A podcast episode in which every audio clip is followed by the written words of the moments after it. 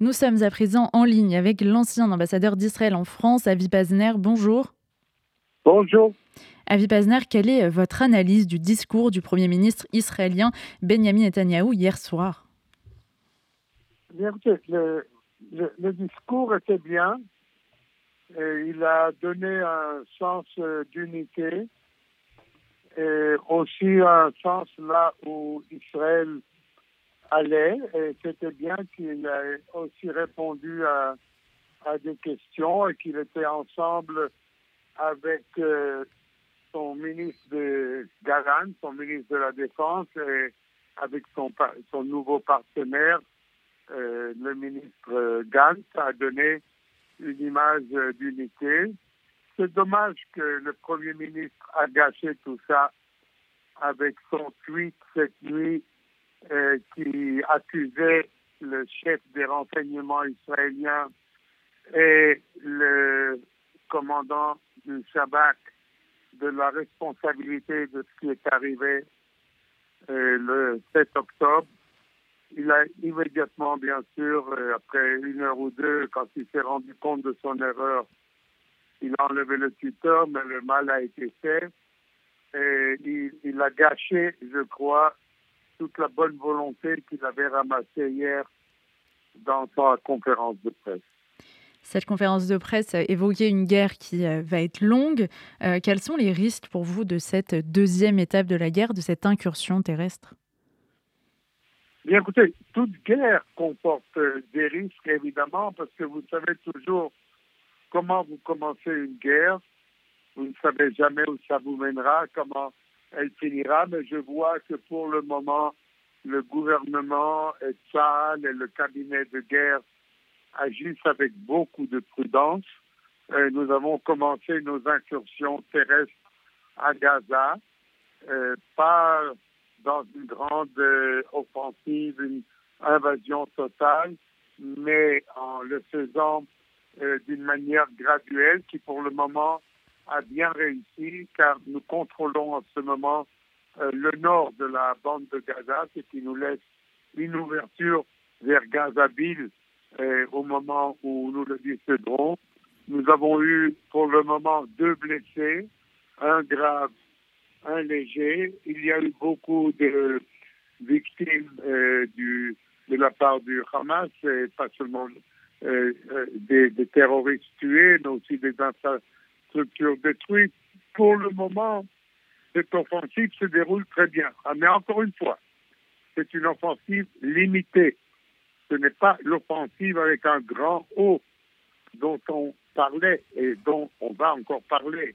Pour le moment, c'est limité, mais je crois que cela fait pression sur le Hamas, justement à un moment charnière de nos contacts avec les Américains, avec euh, d'autres facteurs pour la libération de nos prisonniers. Donc il y a ici euh, euh, un acte à deux, à deux trous.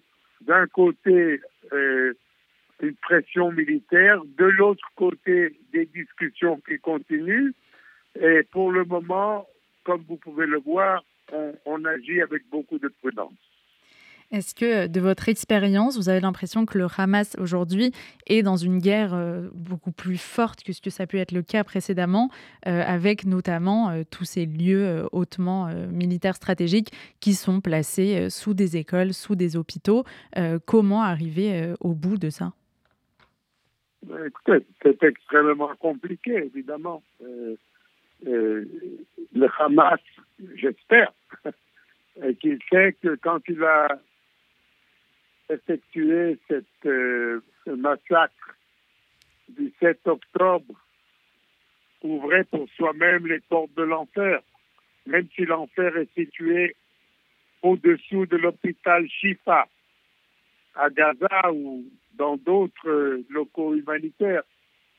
Nous allons, ça va prendre du temps, mais nous allons découvrir euh, nous allons détruire toutes les caches du Hamas et tous ceux qui s'y trouvent.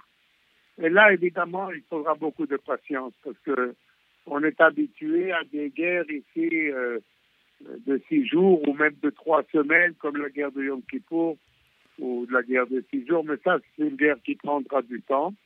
Et aussi, je crois, une des conséquences de cette guerre sera que le Hamas lui-même sera détruit, mais il est extrêmement important qu'Israël évite autant que possible, premièrement, les victimes civiles palestiniennes et ce qu'il y a de plus important, le plus important pour nous, c'est qu'il y ait le moins de possible de victimes israéliennes, de soldats tués dans cette opération. Nous avons maintenant enterré plus que 300 soldats et soldates euh, face au crime du 7 octobre. C'est un nombre immense pour nous, immense, douloureux, traumatique. Et nous voulons maintenant conduire une opération qui, d'un côté, comme je vous l'ai dit, détruira l'infrastructure du Hamas, sa capacité de régner sur Gaza, mais de l'autre côté, préserve autant que possible la vie des soldats israéliens. Et je retourne encore une fois là à ce que je vous ai dit tout à l'heure, la prudence de cette opération militaire qui est de grande envergure, mais qui n'est pas euh, l'attaque complète euh, contre Gaza dont on parlait il y a encore une semaine ou deux. Pour finir, Avi Pazner, quelle est la perspective à plus long terme pour Gaza, territoire, je le rappelle, dont Israël s'était retiré en 2005 Je crois que personne n'a envie en Israël, euh, après notre victoire sur le Hamas, qui viendra bien évidemment, personne en Israël, je crois, ne veut contrôler la bande de Gaza. Et là, il faudra trouver une solution peut-être en accord avec l'autorité palestinienne, si elle en est capable, si elle est capable. Ou bien alors un régime international euh, sous l'égide euh, de l'ONU, par exemple, ou peut-être des pays arabes qui ont des relations avec Israël, il y en a cinq ou six, et qui enverraient les forces nécessaires pour contrôler cette bande. Mais en aucun cas, en aucun cas, un retour du Hamas, en aucune forme et en aucun cas, à, Gaza, et non plus une occupation israélienne euh, qui nous retournerait 40 ans en arrière où nous devons euh, faire face aux besoins d'une population civile, euh, la santé, l'éducation, le nettoyage, etc. Ça, nous ne voulons pas le faire. Mais pour l'instant, je dois vous dire que nous sommes tous concentrés sur une chose, comment atteindre la victoire, comment décapiter ce Hamas Daesh qui nous a frappés tellement cruellement et comment éviter autant que possible la mort de soldats israéliens. Merci beaucoup d'avoir été avec nous sur RCJ, Avi Pazner, ancien ambassadeur d'Israël en France. Merci à vous. Merci.